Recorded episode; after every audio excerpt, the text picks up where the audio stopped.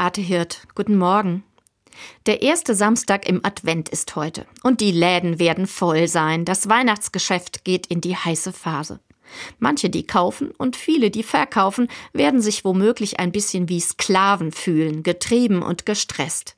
Aber unsere Weihnachtseinkäufe haben noch auf ganz andere Weise mit Sklaverei zu tun. Und daran möchte ich heute erinnern. Heute ist nämlich nicht nur erster Adventssamstag, sondern auch internationaler Tag zur Abschaffung der Sklaverei. Sklaverei gibt es leider auch in unserem 21. Jahrhundert noch. Menschen müssen auf unwürdige Weise schuften. Arbeitsrechte und Menschenrechte gelten für sie nicht. In Bergwerken, wo Rohstoffe für unsere Handys aus der Erde geholt werden, auf Plantagen, auf denen Kakao für Schokolade angebaut wird. Selbst bei der Herstellung von Kinderspielzeug gibt es sklavereiartige Arbeitsbedingungen. Und ganz schlimm, auch viele Kinder leiden darunter. Terre des Hommes, das Hilfswerk für Kinder, meldet, zehn Millionen von ihnen müssen heute wie Sklaven arbeiten. Was also kann ich tun? Ich habe mir vorgenommen, ich will gerade bei meinen Weihnachtseinkäufen darauf achten, wo und wie sie hergestellt werden. Bei Schokolade ist das noch relativ einfach.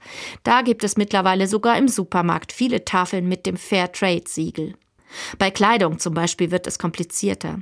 Aber es existieren immerhin doch einige Labels, die klar sagen, wir produzieren so fair wie möglich. Und beim Kinderspielzeug, da bin ich auf die Aktion Fair spielt gestoßen. Die setzt sich dafür ein, dass in der Spielzeugindustrie die Menschenrechte beachtet werden. Ich weiß, Fair produzierte Sachen sind oft ein bisschen teurer. Und mancher wird sagen, das kann ich mir nicht leisten. Andererseits will ich an Weihnachten keine Freude machen mit Dingen, für die andere Menschen wie Sklaven ausgebeutet wurden. Und ich kann es ja meinen Freundinnen und Freunden und meiner Familie an Weihnachten so erklären.